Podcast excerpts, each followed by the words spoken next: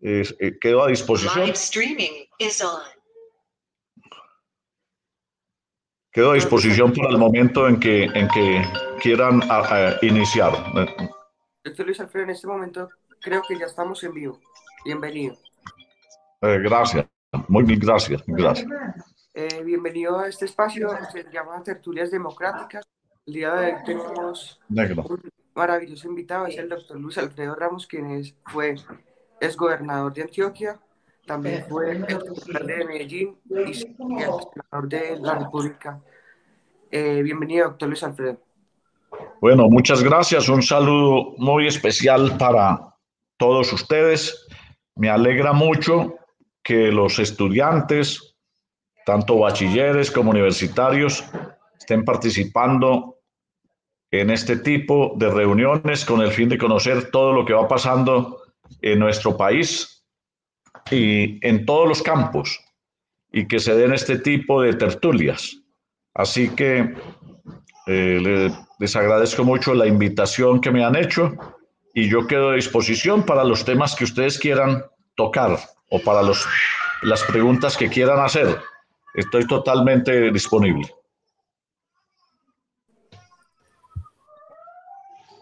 Gracias, doctor Luis Alfredo. Eh, pues para presentarnos, eh, mi nombre es Samuel Ortiz, tengo 16 años, soy de la ciudad de Bogotá y pues para mí es un gusto compartir este espacio con usted.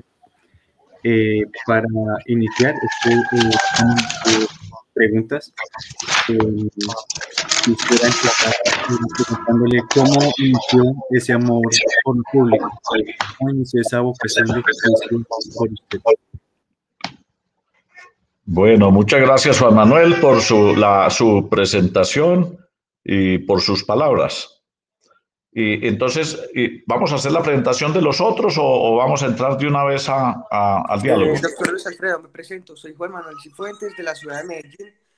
Tengo 13 años y un gusto estar con usted en, este, en esta tertulia. ¿Cómo es el nombre completo tuyo, perdón? Juan Manuel Cifuentes, doctor. Juan Manuel Cifuentes. Y, tú, y, y, y ahora ah, me habló desde Bogotá Juan Manuel. Eh, Samuel, Samuel. doctor. ¿Juan Manuel qué? Samuel Ortiz. Samuel, doctor. Samuel Ortiz. Muy bien, perfecto. ¿Quién más tenemos? Porque veo otras personas.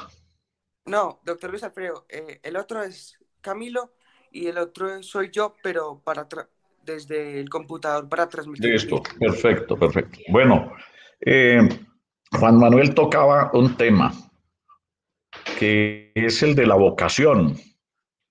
Las personas en, en su vida van tomando una dirección. Eh, cuando yo tenía la edad de ustedes, pues en esa época, digamos, los jóvenes, los adolescentes, no participamos mucho en la política. Era una época muy distinta. La televisión no tenía tanta influencia. No existían las redes sociales, por supuesto.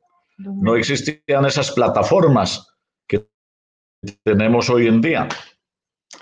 Pero eh, cada persona va haciendo eh, de su vida toda una carrera. Y entonces es así como a mí desde joven, pues me llamó mucho la atención toda la parte de la política. Yo leía en los periódicos eh, acerca de lo que pasaba con, el presidente de la República entonces, veía lo que pasaba con las elecciones, con los jefes políticos, con, con las personas que elegían, y le fui tomando una a eso aprecio. Y después, cuando ya llego a, la, a estudiar derecho, me vinculo un poco más y de ahí inicia toda una carrera pública, que en la mía no, no solo fue pública, sino privada. Yo compartí la mitad de mi vida, más de 15 años, en el sector privado y en la política el resto de, de, de, 40 años de la vida, de, de 40 años de vida, digamos, pública y profesional. Entonces, tuve ese privilegio de participar en el sector privado y al mismo tiempo poder adelantar eh, unas actividades en la vida pública que, que, para mí fueron muy significativas y yo me he sentido muy, muy orgulloso de haber hecho toda una carrera, porque yo les confieso, yo hice toda la carrera eh, de, la política. Fui concejal de un municipio de Sonsón, Antioquia. Fui diputado a la Asamblea Departamental. Fui representante a la Cámara en dos oportunidades y senador de la República en dos veces. Fui secretario de Hacienda de la ciudad de Medellín. Fui alcalde de la ciudad de Medellín por votación popular. Fui eh, ministro de Comercio Exterior. Fui eh, embajador de Colombia ante la Organización de los Estados Americanos y fui gobernador del departamento de Antioquia del año 2008 hasta el 31 de diciembre del 2011. De modo que es toda una carrera, pero además matizada por mi paso por el sector privado, donde estuve en Cervecería Unión, al lado del doctor Augusto López, y donde tuve oportunidad de participar en muchísimas juntas directivas del sector privado. O sea que entre las juntas directivas del sector privado y el sector público, yo diría que he, participado por lo menos en unas 30 o 35 juntas directivas. Todo eso constituye una gran experiencia, que es eh, lo, lo, fundamental también, porque en la vida pública esa experiencia es la que se necesita para momentos difíciles, para momentos críticos y para tomar distintas decisiones. De modo que eh, en eso consiste, digamos que la vocación. No quiero entrar más de fondo, yo quiero dejar con eso allí. Yo me he sentido muy orgulloso de todas esas posiciones en las que le he hecho un servicio, he prestado un servicio con vocación de liderazgo por Antioquia y por el país. De modo que me dio la oportunidad eso de conocer todo el país. Yo conozco todo el departamento de Antioquia, los 125 municipios. Conozco la mayoría de sus 250 corregimientos. Y conozco eh, prácticamente todo el país, desde La Guajira hasta Nariño hasta Ipiales y desde eh, Leticia hasta el Urabá antioqueño, hasta, hasta arriba, los límites con Panamá. Allá estado, exactamente en el límite de Colombia con, con, con, Panamá. De suerte que, seguimos y animo mucho a las nuevas generaciones a que participen de la vida pública, a que hagan liderazgo, a que tomen decisiones, a que no mm, se queden pasivos para que otros sean los que decidan, sino que sean ustedes los que hagan el liderazgo, hagan equipos de trabajo para defender esta democracia que necesitamos apoyar. Que como se ha dicho, la democracia es un sistema político insatisfactorio, así lo definió Winston Churchill. Es un sistema político insatisfactorio, pero no se ha encontrado un, sistema mejor en, eh, hablando de los últimos 200 o 300 años. Así que, así que, por favor, así que eh, yo, aquí, por favor. Así que eh, hay que defender esta democracia, porque la democracia es frágil. ¿Por qué? Porque los gobernantes cambian. Aquí no, en la democracia no hay dueños. Cuando una persona trata de adueñarse de la democracia, pues entonces se dan las dictaduras, como en Venezuela, como en Nicaragua, como en Cuba, como lo que estaba haciendo Evo Morales, como unos países que precisamente eh, no participan de vida democrática, que hay dictadura, que hay imposición y con todo lo que ello conlleva. De modo que me alegra mucho que haya jóvenes, bachilleres, universitarios, estudiantes, en fin, participando de esta vida pública. Así es, doctor Luis Alfredo. Cambiando de tema, me preguntaba un poco la administración del alcalde de Medellín y el gobernador. Entonces mi pregunta es, doctor Luis Alfredo, ¿usted, ¿usted qué opina de la administración del alcalde de Medellín y el gobernador encargado? Y también como exmandatario, ¿qué consejo les daría frente a tomar decisiones? Bueno, yo creo que tenemos eh, dos administraciones muy diferentes en, en, Antioquia, la de Medellín y la del el departamento. Podemos decir que la administración de Medellín es una administración que se ha metido en muchos problemas, en muchos conflictos. Ha peleado con todo el mundo. Ha peleado con distintos partidos políticos. Ha peleado con la Cámara de Comercio. Ha peleado con FENALCO y los empresarios. Ha peleado con los, em, eh, con los anteriores miembros de la Junta Directiva de las empresas públicas ha tenido conflictos con eh, los empresarios que tuvieron que salir a desmentirlo en distintas oportunidades. Ha tenido conflicto con muchos concejales de Medellín, con varios de los concejales, y es una administración que ha tenido conflicto con sus propios funcionarios. Ustedes se dan cuenta cómo eh, hubo esa gran pelea entre el alcalde de Medellín y el primer gerente que nombró empresas públicas en su gobierno, el doctor Álvaro Guillermo Rendón. Salieron peleados y Álvaro Guillermo Rendón en este momento lo tiene demandado por calumnia y, lo tiene también, y tiene también otra demanda bastante compleja contra el alcalde. Eh, de modo que eh, se han hecho distintos debates no solo en el Consejo, sino a través de medios de comunicación, redes sociales, de la corrupción que hay en la ciudad. Hay también debate inmenso porque a Medellín, a Medellín, cosa que nunca pasó, se han traído muchos funcionarios de Bogotá y de otras regiones del país, de Cúcuta. Eso, como si en Medellín no hubiera funcionarios para trabajar en las empresas públicas o en la administración municipal. Aquí hay una secretaria privada de la alcaldía que es de Cúcuta, no conoce, no conoce, no conoce los barrios de Medellín, no conoce la gente de Medellín, no conoce la problemática de Medellín.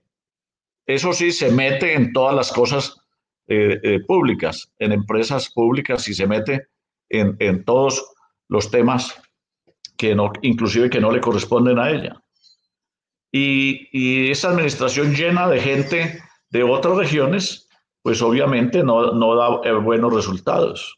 Ya hemos visto cómo ha decaído tremendamente la opinión pública del alcalde. Ya hemos visto cómo hay un proceso de revocatoria que hubiera podido empezar hace algunas semanas, pero que lo ha demorado injustamente la registraduría. Tuvo que salir una decisión del Tribunal Superior eh, de la administrativo de Medellín para que ordenara que se entregaran las planillas. De modo que eh, vamos a tener seguramente todo un proceso de recolección de firmas en Medellín para la revocatoria del alcalde. Y yo creo que puede ser la primera ciudad en Colombia que revoque su alcalde. ¿Por qué? Por la gestión problemática, conflictiva por poner en riesgo a empresas públicas que va a tener muchas dificultades en el futuro inmediato, porque es muy probable que le rebajen la calificación que ha tenido, que ya es una, calificación eh, no propiamente la mejor. Entiendo que la, la calidad de empresas públicas es W menos. Sea que está en un momento en que si le rebajan de nuevo la calificación, van a encarecer mucho los créditos, todos los intereses que le corresponderá pagar serán más altos y tendrá muchas dificultades para nuevos empréstitos con la banca multilateral. De modo que eh, tenemos un conflicto inmenso, inmensísimo en la ciudad de Medellín y ojalá la ciudad lo pueda resolver por la vía democrática. Una revocatoria es una posibilidad que le da la constitución a los ciudadanos para ver si su alcalde no está cumpliendo con todas las, con lo que dijo en su programa de gobierno, de modo que eso es lo que está, ha estado pasando en la ciudad de Medellín. En el departamento de Antioquia, pues hay, eh, tenemos un poco menos de información. El gobernador es un gobernador encargado que ha tratado de mm, llevar adelante su administración en medio de una pandemia que aleja mucho a los gobernantes de los municipios, porque obviamente no es lo mismo un gobernador que pueda salir eh, todas las semanas a algún municipio o a varios municipios y otro que esté eh, todos los días viendo que la pandemia se, sigue siendo una eh, problema de marca mayor, un problema que nos está llevando a unos eh, índices de contagio y a unos índices y, de decesos inmensos. En, Antioquia son en promedio, yo diría que si uno dice que en promedio 100 muertos diarios, no se equivocaría. Eso es una barbaridad en un país como el nuestro, en una región como la nuestra. El, el, día hoy, yo todos los días miro el, el, informe sobre la pandemia. Hoy, ayer 490 muertos. El día anterior habían sido 499. Y el día anterior habían sido otra vez 490. Y así ha sido el promedio de los últimos, digamos, de los últimos 20 días, un mes. Casi 500 muertos en Colombia todos los días y en Antioquia 100 o más. Así que eso ha dificultado mucho el gobierno departamental, pero obviamente el gobierno departamental, aunque es un gobierno encargado, eh, no tiene las mismas dificultades que el gobierno de Medellín, para el cual la gente está pidiendo una revocatoria. Gracias, doctor Luis Alfredo. Adelante, tiene la palabra Samuel. Adelante, Samuel. Gracias, Juan Manuel. Eh, doctor Luis Alfredo, quería preguntarle un poco sobre eh, los efectos que ha tenido el paro en Medellín y en Antioquia. Y también quisiera preguntarle sobre el gobierno eh, nacional. ¿Cree usted que Iván Duque debió haber decretado la el estado de conmoción interior antes? Y también cree que Daniel Quintero debió haber aceptado la asistencia militar que propuso Iván Duque para las ciudades en medio de este paro? Bueno, todo hemos, hemos visto cómo eh, se ha llevado adelante todo esto, estas manifestaciones con ocasión del paro decretado y todo el conflicto que hay en, en distintas regiones del país. Todos somos respetuosos de la Constitución y de la ley que eh, permiten que haya protestas, que hayan marchas, que hayan manifestaciones, pero dentro de un clima de mm, tranquilidad, manifestaciones pacíficas. Desafortunadamente esto no, eh, ha pasado, porque eh, las personas que han estado al frente del paro no han sido capaces de controlar, no han sido capaces con su propio liderazgo. El primero fue Petro, que dijo que iba a hacer mar desde el día siguiente al cual perdió las elecciones, dijo que iba a sacar la gente a la calle a hacer marchas. Pues ahora está escondido, porque esas marchas están haciendo mucho daño al país y le están haciendo mucho daño a él y le están haciendo daño a los promotores del paro. Van a salir muy mal librados por los daños hechos al país, por los muertos, por los heridos, por los atropellos. Le va a ir muy mal por los daños causados al comercio y a muchas eh, instituciones públicas y a muchos, eh, bueno, muchas cosas que tienen que ver con el transporte, estaciones de Transmilenio en Bogotá, del metro en Medellín, muchos daños y unas agresiones y una violencia inusitada. Y esa violencia es causada por vándalos, porque los vándalos también, muchos vándalos hacen parte de la política al hacer daños. Ellos no son pacíficos, son violentos. Y esas son las personas que tienen que responder por lo que ha pasado. Se calcula que los daños, o que lo mejor, que el costo de el paro en todo el país hoy es de más de 6 billones de pesos. Es decir, casi lo, casi lo que eh, obtiene de una reforma tributaria el país en años anteriores. No digamos en la última, que era mucho más grande. Pero eh, que un país como el nuestro, que tiene altos niveles de pobreza, que la pobreza ha crecido en el último año en una cifra cercana al 12%, porque la pobreza ha crecido en todo el mundo. Todo el mundo se ha resentido de los efectos de la pandemia. Todos los países han sufrido eh, la caída de su Producto Interno Bruto, la caída de, las exportaciones, la caída de su economía. Eh, yo diría que, el único país que, no ha sufrido o que sí ha sufrido demasiado, es muy poco, es la propia China, que fue, donde se inventó ese virus. Porque yo soy de los que está de acuerdo en que ese es un virus de laboratorio, como lo se ha dicho repetidas ocasiones, y que es un, un virus que por alguna situación salió del laboratorio y que está haciendo muchos daños en el mundo. Donde menos daños ha hecho es en la China. ¡Qué coincidencia!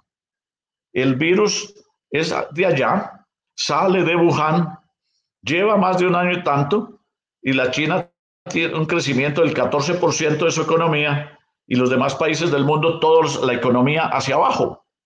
¿Ustedes entienden eso? Todos, todos los países, Estados Unidos, con la economía en el año 2020 creció en forma negativa. Colombia en cerca del 7%. En, eh, en eso cayó el Producto Interno Bruto de, nuestro país. Pero igual, Argentina, igual los países de, de, de América, igual los de Europa. Toda la economía cayó en Italia y en Francia y en Portugal, en España, en todos ha caído. Y, en, cambio la China sigue, sigue adelante. De modo que todo esto para decir que los manifestantes, que hay toda clase de manifestantes, hay gente de buena fe que sale a marchar, estudiantes universitarios, gente que es respetuosa de, de los demás. Pero eso, esas manifestaciones han sido desorganizadas. Los promotores no han sido capaces de controlarlas, no tienen el liderazgo para controlarlas y dejan entonces que pase lo que estamos viendo, todos esas, eh, ese vandalismo, todo el saqueo, toda la destrucción de comercios, de estaciones, de policía, de estaciones de transporte, de Transmilenio y de otros en otras ciudades. Entonces, ese es un, tema que hay que replantear. Y, hay que, y, para eso no hay sino un solo remedio. Hay, obviamente que el gobierno y las autoridades miren por qué la inconformidad de la gente, en este caso, mayoritariamente la inconformidad de los jóvenes, de los universitarios, de los bachilleres, el, gobierno tiene que hacer ese análisis y dar soluciones. Ya sabemos que hay varias causas que vienen de mucho tiempo atrás. El narcotráfico, los cultivos ilícitos que traen mucha violencia y mucha corrupción, la corrupción que hay en el país.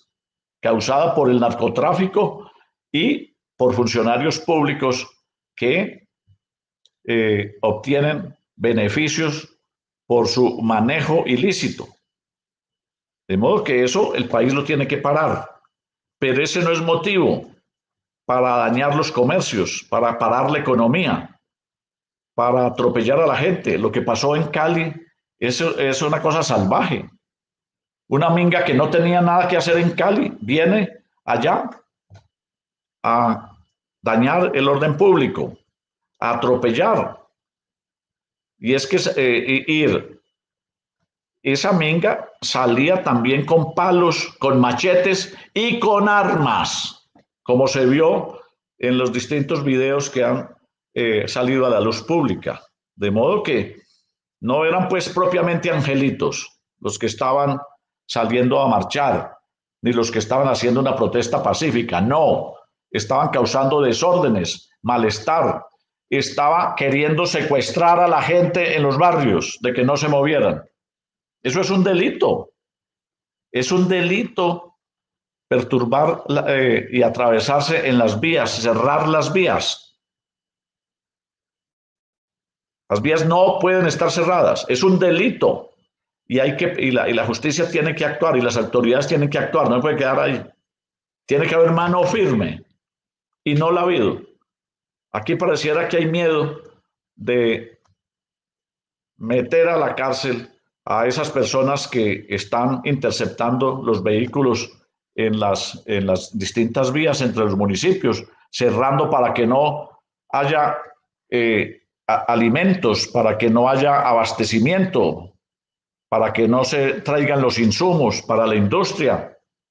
De modo que es muy, es muy complejo y el gobierno tiene que analizar todo esto en forma muy seria. A los ciudadanos no nos queda sino una cosa, apoyar la institucionalidad, apoyar el gobierno. Puede que un policía se equivoque, pero no toda la policía se equivoca. Puede que un policía eh, abuse de un arma, de un instrumento que tiene a la mano, pero no toda la policía lo hace. Y de suerte que necesitamos tener una democracia que funcione, no una democracia que solamente esté ahí en el papel. De modo que eso es lo que está sucediendo en este momento y nosotros necesitamos llamar a la cordura a todos los colombianos para que si quieren hacer las protestas, que están en todo el derecho el que las quiera hacer, las haga en forma pacífica y no le cause un mayor problema al país.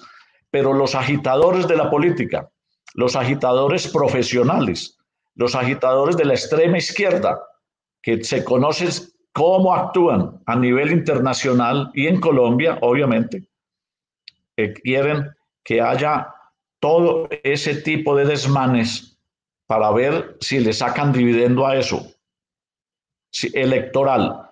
Ellos están haciendo eso por política, por politiquería y están cometiendo delitos. Y van y eh, los colombianos, que no son tontos, que no somos bobos, pues vamos a cobrarles en las urnas. Vamos a cobrarles en las urnas los desmanes que están haciendo los promotores del paro, los que eh, están haciendo que la violencia se dé en todo el país. Gracias, doctor Luis Alfredo. Me, gustaría preguntarle, doctor Luis Alfredo, ¿usted cómo ve el ambiente político nacional y como usted, como es, como es congresista de la República, cómo está viendo en este momento el Congreso? Muy bien, vea de mañana en un año son las elecciones de presidente, en la, primera vuelta de presidente. O sea, que nos estamos preparando eh, para eso. Y yo inclusive he escrito por ahí en un blog que un año es mucho tiempo para una campaña política, porque eh, las campañas en, el mundo siempre, en todos los países, son campañas muy breves. Máximo, máximo, seis meses. Pero en la mayoría son 120 días o 90 días. Pero aquí en Colombia las campañas son muy extensas.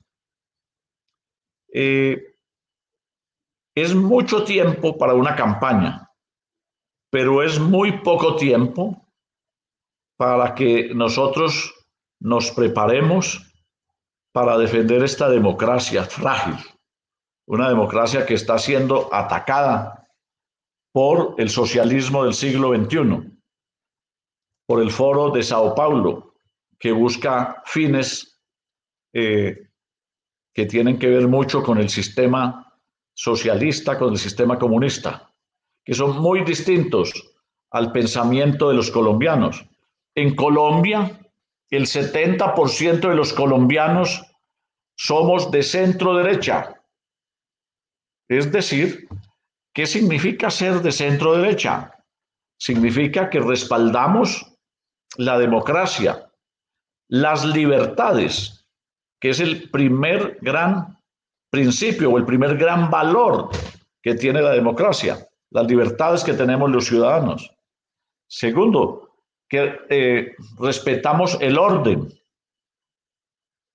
No hay libertades sin orden. Hay que poner orden, o sea, tiene que haber autoridades que pongan el orden, que no dejen salir de las manos los hechos, que no se dé la violencia, que no se dé la persecución, que no se dé el saqueo, que no, es, es decir, que no haya eso que, que viola la convivencia normal y pacífica entre ciudadanos.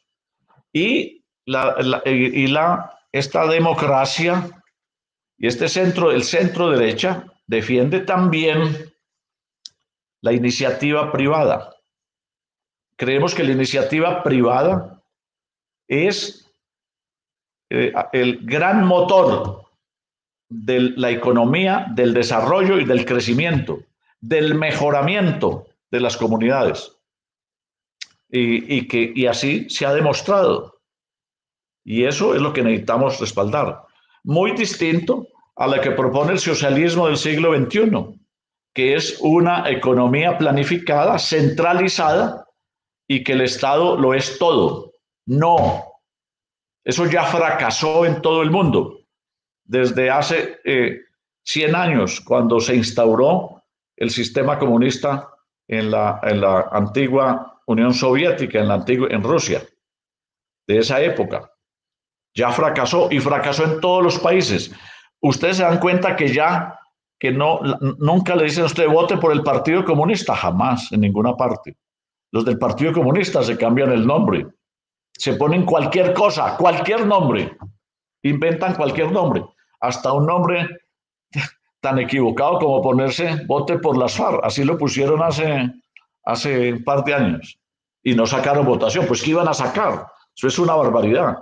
Y entonces ya se pusieron otros nombres, que los comunes, los comunistas, tal vez. Esos, esos no tendrán nunca éxito en nada. El comunismo no tiene éxito nunca. Electoralmente no ha ganado nunca nada en ninguna parte. Jamás. Fíjense, en todas partes como le cambian el nombre. En, unas les ponen eh, socialista, en otros eh, lo ponen eh, como, como Maduro, instalando una dictadura. En otros, eh, yo no sé cómo es que se llama el partido que maneja Nicaragua, ni siquiera sé, pero ellos no le ponen el Partido Comunista nada, les da pena. Les da pena llamarse comunista porque saben que no sacan votos, porque la gente sabe que es el Partido Comunista y qué hizo con los más de 30 millones de muertos que en la Unión Soviética, con la persecución a países, a Polonia, los asesinatos allí y en toda esa parte de la Europa Oriental para tratar de someterla por las armas. Bueno, eso ya pasó. Entonces nosotros que quitamos en Colombia es, nosotros vamos a tener un enfrentamiento político electoral el año entrante. Centro derecha contra la izquierda del socialismo. Vamos a ver los colombianos que quieren. Y sobre todo la gente joven. Porque la, juventud es la mayoría. el 70% de los colombianos tiene menos de 45 años. Entonces, eh, eh, esa porción de la población es la que escoge. Las personas mayores somos ya la minoría, somos menos del 30% de la población. Los jóvenes tienen. Esperamos que los jóvenes sepan qué ha sido, qué, ha sido nuestro país, que conozcan, que sepan qué es la democracia, que conozcan qué es el socialismo, es decir, entre, entre paréntesis, qué es el comunismo, que sepan qué es lo que pasa en Venezuela. Es que aquí mucha gente de la, no sabe lo que pasa en Venezuela, no experimentan en cabeza ajena. Creen que no, allá, allá tienen su sistema. No, porque han venido a Colombia más de un millón y medio de venezolanos, porque no tienen nada, no tienen libertades, no tienen empleo, no tienen comida, no tienen oportunidades. El salario, ustedes se dieron cuenta que eh, aumentaron el salario la semana pasada en, Venezuela, lo aumentaron el 177%. Oiga, y eh, eh, en Colombia si, se aumentara el salario 177%, eso quisiera decir que un salario mínimo quedaba en 3 millones y medio de pesos, más o menos, 3 millones. En Venezuela aumentaron el salario mínimo y quedó en 3 y medio dólares mensuales. ¿Ustedes creen que eso es una democracia? No. Eso es un sistema que tiene esclavizado al pueblo de Venezuela, sometido por las armas, por la intimidación, por el sometimiento, porque allá dicen que hay no sé cuántos miles de cubanos también haciendo política y enseñándoles cómo es que se somete y cómo es que se sojuzga a la gente. Modo que eso es lo que está pasando. Y el segundo tema que puso aquí Juan Manuel del Congreso es un Congreso que necesita reformas de fondo. Son muy difíciles de hacerlas. ¿Por qué? Porque las tiene que aprobar el mismo Congreso. Entonces, eh, ahí es el primer inconveniente. Y claro, tenemos mecanismos como el referendo, pero el referendo también tiene que pasar por el Congreso. Las preguntas tienen que pasar por el Congreso. Ni siquiera hablemos de constituyente que es todavía mucho más difícil de convocar. Así que el Congreso hay que modificarlo. Yo estoy de acuerdo en, rebajar el número eh, de congresistas. Nadie sabe exactamente cuál es el número ideal, pero a mí sí me parece que en este momento tenemos como 107 senadores. Todos los días sube el número de senadores. Los últimos fue los cinco las cinco curules que le regalaron a las FARC. Bueno, cinco en el Senado y cinco en la Cámara, regaladas. Y entonces ya estamos, creo que son 107 senadores, no sé cuántos, 107. ¿Y cuántos representantes? Se, eran 166, yo no sé cuántos son ahora. 172 creo que son. 171, 172. Y sobre todo, hay que moderar el salario. Y más que el salario, moderar todo lo que tienen. Yo sería eh, partidario de que hubiera una, unas unidades técnico-legislativas mínimas, de que no hubiera carros para nadie, como no hay carros en Estados Unidos ni en, ni en la mayoría de los países del mundo para los parlamentarios, que eso no se dé. Como no hay teléfonos que el Estado pague para los parlamentarios. Como no hay eh, todo ese tipo de cosas, bueno, déjenle la oficina que tienen y cada uno que pague el teléfono. Cuando yo fui presidente del, Senado, puse a pagar a los eh, congresistas, cada uno el que quería, pagaba su teléfono celular. No lo. Ok, eso, pero rápidamente eso cayó. Pero necesitamos una modificación del Congreso. Necesitamos un Congreso con menos personas. Yo diría que un Congreso con unos, eh, no sé, 60 o 70 senadores y el doble de representantes, 120 o 130 representantes. Nunca pasar de, de 200 entre senadores y representantes. Suficiente para Colombia. Suficiente. Estados Unidos, que, tiene, que es siete veces más grande de población en Colombia, tiene 435 representantes y 100 senadores. De modo que nosotros no tenemos por qué tener una, un Congreso tan grande, con tantas prerrogativas, con tantas cosas. Hay que cambiarlo. Eso le duele a todo el país. Esa es una de las inconformidades bien grandes en este momento. Y no hay forma de pasar nunca la, la reforma. Perdón.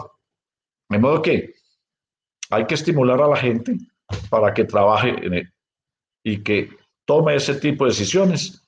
Y, y necesitamos un gobierno que se dé, como se dice popularmente, la pela y ponga en su sitio lo que debe ser el Congreso. Eh, vale demasiado sostener un parlamentario. No tanto por el sueldo. El sueldo es muy alto, sí, y hay que moderarlo. Hay que rebajarlo pero vale mucho más todo lo que tiene el parlamentario al lado. Eh, las, todos los salarios mínimos que le dan para tener una unidad técnico-legislativa, todo el vehículo blindado, todos los, los celulares, todo lo que tienen, y eso hay que cambiarlo, hay que mejorarlo. Pero eso es solamente una cosa, es solamente uno. Pero, y hay que recuperar el, buen nombre del Congreso, aunque en todos los países del mundo la gente lo que más critica es su propio Congreso, todos los países del mundo. No es pues que Colombia de excepción, no. Colombia es otro y probablemente por esto que hemos hablado puede tener todavía más crítica. Pero todos los países, en todos los países del mundo, el Congreso, la, la popularidad, el buen nombre, la favorabilidad no llega al 30% en la mayoría de los países del mundo. Gracias, doctor Luis Alfredo. Una pregunta es, pregunta es eh, ¿la derecha hoy en, en, Colombia está bien representada en la política colombiana? Y también la otra es, ¿cómo podemos seducir a los jóvenes de cara a las elecciones de, del próximo año? Doctor Luis Alfredo. Bueno, al próximo año... Eh, nos vamos a presentar con una política eh, y con unas opciones muy amplias. Aquí hay, aquí hay eh, candidatos de todo, hay candidatos, hay candidatos de extrema izquierda, hay candidatos de izquierda, hay candidatos de centro, hay candidatos de centro derecha, hay candidatos de derecha. Y bueno, esa es la opción que hay. El país escogerá. Pero más que eso, lo que el país tiene que saber escoger es eh, la alternativa.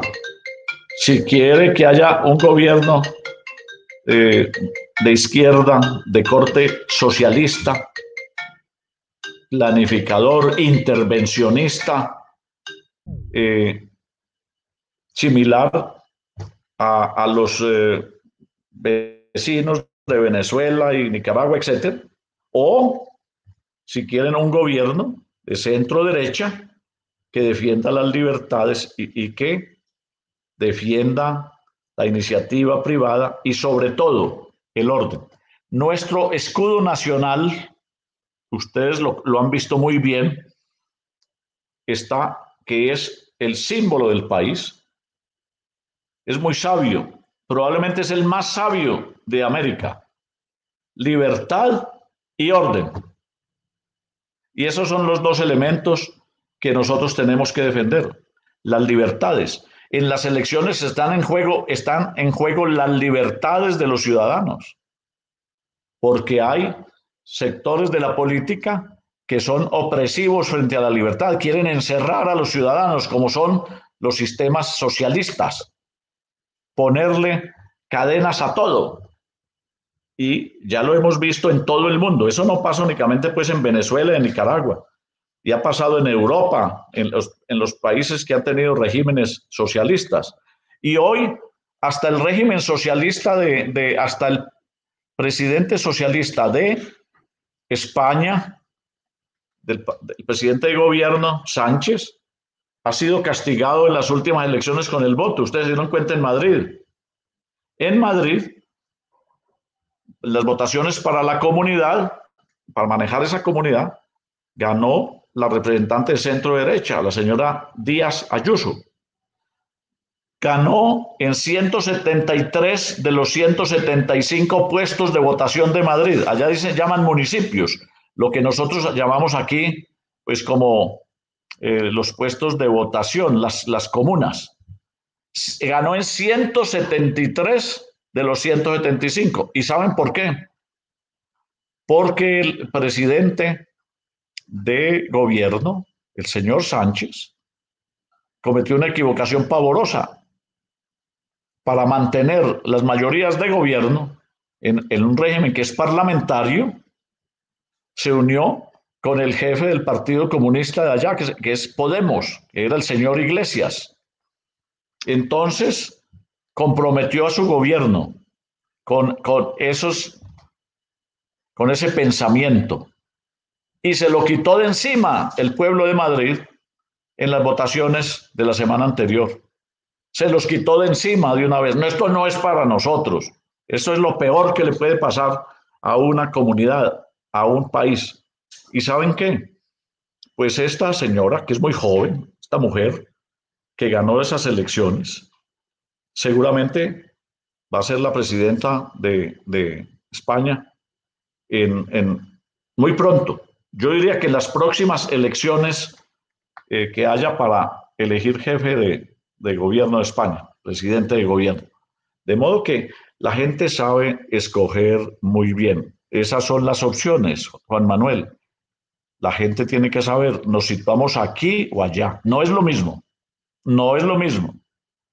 Y, mm, yo espero que, que, la, sobre todo la juventud que tiene un proyecto de vida muy largo en, el tiempo, eh, sepa hacia dónde se dirige, que sea por la libertad, por el orden, por la iniciativa privada, que no sea entregarle esto a personas del socialismo, que vienen de grupos, inclusive de grupos subversivos, y que están en otra vía, van en contravía de lo que está pasando en el mundo, en los países de progreso.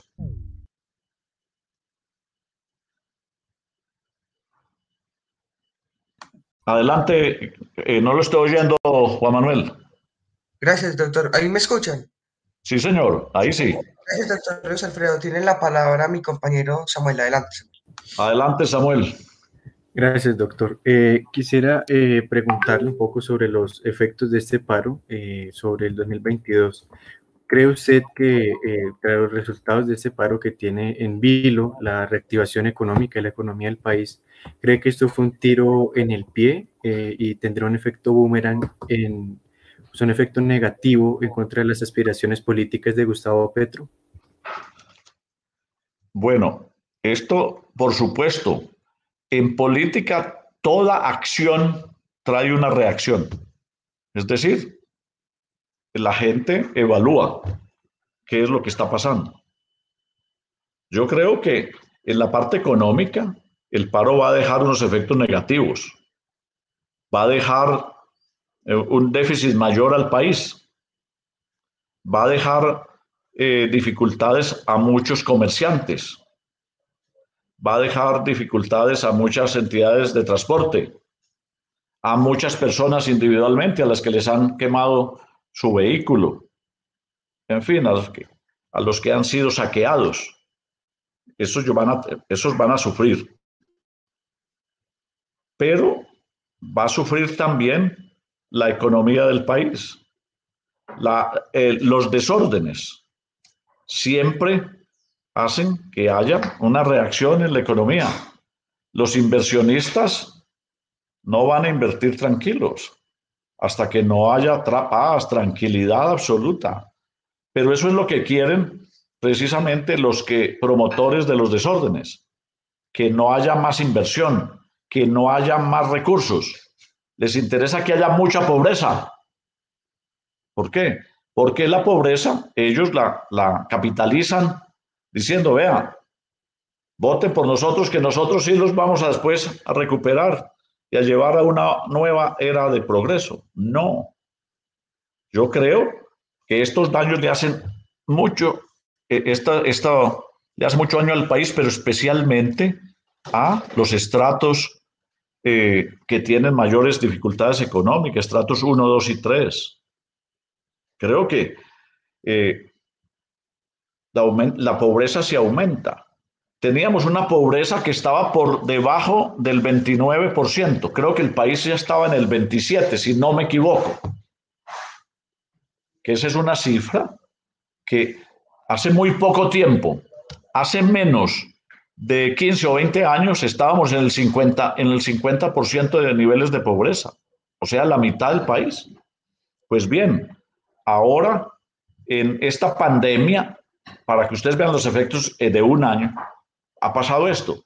Si este paro sigue acumulando días de desórdenes, de que no puedan funcionar el comercio, la industria, de que haya desabastecimiento, de que no, sea, no haya producción eh, eh, en la industria, de que no haya, de que no funcione normalmente el comercio, pues vamos a tener aumento de pobreza, no me queda duda. Y mientras más largo, peor. Pero eso es lo que buscan los promotores. Por eso se están haciendo ahora, perdón la palabra, se están haciendo los locos. Como que, mm, yo, no, yo sí, eh, marcha, pero no, yo no tengo que ver nada con eso. Los promotores del paro son los responsables de todos los daños que están pasando en el país. Y el país les va a cobrar políticamente, electoralmente eso, porque ese es un apoyo a, a, las, a, grupos que utilizan la violencia para conseguir el poder. Eso que, que, esa violencia que se está viendo en esos paros. Y eso no puede pasar, entre otras cosas porque la mayoría de este país es una mayoría pacífica. ¿Ustedes creen que cuántas personas salieron a marchar en una ciudad como Medellín? Seis mil o siete mil personas. Yo le pregunto a Samuel, ¿cuántas personas marcharon en Bogotá entre todo Bogotá, toda la gente que salió? 50 mil personas. O, más o menos, o cuánto. No, no creo. Póngale cifras. 50 mil. Sí, pero es que Bogotá tiene casi 8 millones de habitantes, ¿o no? Entonces, entonces, ¿dónde están las mayorías? Silenciosas, en la casa, pacíficas. O sea que hay unas personas que quieren el desorden, que son la minoría, y una gran mayoría silenciosa que está en la casa. Mientras esas personas estaban haciendo daños en todo el país, en Bogotá, en Cali, en Barranquilla, en Medellín, en otras ciudades, más de 25 millones de personas estaban madrugando a ver cómo trabajaban para lograr el sustento para sus familias. Y esas 25 millones de personas no son, eh, no participan de los paros. Son personas pacíficas, son personas buenas, de buen corazón, de buen. Modo que eso es lo que estaba pasando. Así que los del, eh, no sé, qué, no sé si la segunda parte de tu pregunta en qué iba, eh, Samuel. Eh, ¿Cómo eh, los efectos del paro, doctor, afectarán las aspiraciones políticas, específicamente Gustavo Petro? Creo que mucho. Creo que lo va a afectar profundamente. Porque es que él fue el primero que habló al día siguiente que perdió las elecciones en el 2018 entonces, al día siguiente, yo tengo esas imágenes que salieron en los noticieros de televisión. Voy a llamar a, la gente a que salga a la calle, a las marchas, a que salga a las calles. Bueno, ahí tiene la gente en las calles, pero sin organización, sin, sin orden, descontrolada y manejadas por agitadores ¿Y esos agitadores de dónde vienen? ¿A quién le ayudan? Son personas cercanas a Petro. Esos agitadores, esos saqueadores, esas personas que manejan esas bombas incendiarias, que salen con armas. ¿Ustedes creen que, eh, una manifestación es pacífica cuando hay disparos contra la policía? Ahora, La policía puede llegar a cometer excesos, sí, claro que sí, pues si se investigue. Pero la policía defiende es el orden público y la seguridad ciudadana, a no dejar que haya daños, a no dejar que haya excesos, a que no haya saqueos. Pero eso es lo que no ha pasado, porque los promotores han, dejado que las cosas eh, tomen ese rumbo, el total desorden, el caos, toda una gran crisis. Y eso es lo que ha estado pasando. Y, a Petro y a sus amigos les va a tocar responder por eso. Y van a eh, responder electoralmente. Ustedes han, visto cómo están de calladitos, cómo está de calladito Petro y, sus, y su comparsa. Callados. No, ya no dicen nada. No. Como si ellos fueran unos angelitos. Bueno, ahí está. Gracias. Adelante, adelante Samuel, adelante Juan Manuel. Eh, para ir eh, ya, para finalizar estos 50 eh, minutos de excelente tertulia, doctor, quisiera preguntarle qué consejo nos daría a nosotros los jóvenes que estamos aquí reunidos y también a quienes nos escuchan. Bueno, yo creo que los jóvenes tienen la gran responsabilidad con el país. Son la inmensa mayoría para tomar las decisiones. Y los jóvenes de hoy tienen mucho, muchos más instrumentos, más medios para conocer lo que pasa en nuestro país. De modo que yo espero que los jóvenes se asocien, se junten para evaluar toda la situación, todo lo que es una democracia, todo lo, que es una república como la nuestra, y que se junten para ser una gran mayoría para que, para que se den una oportunidad hacia el futuro.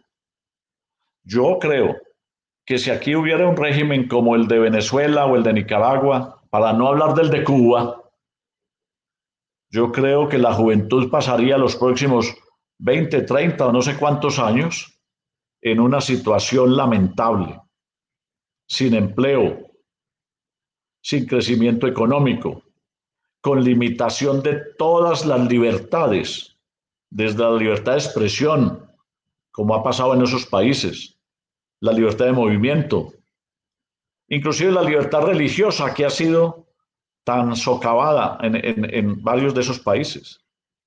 De modo que la juventud tiene que darse cuenta hacia dónde tiene que tomar las decisiones, cómo tiene que tomar las decisiones para labrar su propio futuro dentro de la democracia, dentro de las libertades, dentro de un régimen que les permita en una forma pacífica progresar a cada uno, mejorar sus niveles de educación, tener un, un, programa de salud muy completo, que Colombia lo tiene mejor que la mayoría de los países del mundo, con todas las limitaciones y con todos los problemas. Alguien decía esta semana, el, el programa de salud de Colombia va más allá que el programa de salud de los Estados Unidos para los ciudadanos. Oiga, oiga, oiga, cosa tan seria. De modo que eso es lo que tiene que buscar, que pero, que, pero sobre todo las libertades. Es que las libertades no se negocian. Las libertades no las vamos a negociar con los, criminales ni con los partidos políticos de la extrema izquierda, que son los que han violado las libertades en todas las épocas. No, eso no se negocia. Nosotros se, puede negociar los términos de una reforma tributaria. Se pueden negociar muchas cosas, pero jamás los principios. Y los principios son lo que le da la verdadera fuerza a una nación. ¿Cuáles son los principios tutelares? ¿Ustedes creen que, que en Cuba hay libertades? Hay libertad de opinión, hay libertad de movilización. Todo es pobreza. De modo que los jóvenes que tengan muy presente eso, porque si escogen un sistema malo, ya que, como pasó en, eh, eh, a Venezuela lo engañaron, le dijeron que con Chávez iban a, mejorar todos los niveles, que se iba a acabar la corrupción, que iba a mejorar todo. Falso. Lo peor que le pudo pasar a Venezuela, lo peor en toda su historia, ha sido el gobierno de Chávez y de Maduro. Primero ponían dos ignorantes, dos ignorantes. Eh, Chávez un militarote y, y Maduro, que no daba más para conductor de un, de un bus. Y yo creo que ofendo, a, los, a los conductores de bus en Colombia cuando los comparo con Maduro, porque Maduro es un hombre bruto. En cambio, aquí hay muchos conductores de buses que son muy inteligentes. Entonces, eso es lo que pasa. Hay que buscar la juventud, buscar su futuro. En la educación, porque en la educación está el gran salto para progresar en la vida de un ser humano. Y los jóvenes tienen que mirar eso, el futuro de su educación, pero también el futuro en los temas de la salud, del empleo, de que Colombia no caiga en un régimen opresivo, opresor, que le haga daño. Y eso es lo que vamos a, el año entrante. Vamos a tener esa alternativa o la extrema izquierda o el centro derecha que defiende esos grandes valores de libertad, orden, iniciativa privada. De modo que esa es mi recomendación, Samuel y Juan Manuel. Y bueno, espero que estemos muchas veces en, este, en, este, en esta plataforma. Yo ya no sé con, cuántas plataformas, porque yo me, me comunico por Zoom, me comunico por Facebook, me comunico por Instagram, me comunico por FaceTime, me comunico por Meet, me comunico por, es decir, yo no sé cuántas plataformas eh, hay y cada vez eh, me dicen por Signal, por yo no sé qué. Y entonces, bueno, es una oportunidad que nos da la tecnología, que entre otras cosas, esas son las dos, los dos grandes eh, instrumentos del desarrollo que viene el futuro y que la gente joven tiene que saber lo que es la, todos estos grandes cambios en la tecnología y todo lo que viene de la, en, la cosa de, del eh, manejo del medio ambiente. Esos son los temas en los que la juventud tiene que estar muy concentrada, pero sobre todo, sobre todo, en la defensa de nuestras libertades. De modo que ese es el mensaje de hoy para ustedes, Samuel y Juan Manuel. Muchas gracias por su consejo, doctor Luis Alfredo, y por su tiempo en esta tertulia. Doctor Luis Alfredo, muy agradecidos con usted. Por muchas este gracias, un saludo muy cordial. Estuvimos exactamente una hora y seis minutos y estoy listo para cuando nos queramos comunicar. Cualquier cosa usted me lo puede hacer saber a través de Camilo, que me informa mucho y, les doy mi, mi mail por cualquier cosa, cualquier comunicación. Luis Alfredo Ramos 75 arroba hotmail.com. De modo que cualquier cosa estamos en comunicación. Un saludo y un resto de día eh, muy grato para todos ustedes. Una feliz tarde, doctor Luis Alfredo. Muchísimas gracias. Muchas gracias. Saludos y un abrazo. Gracias, doctor.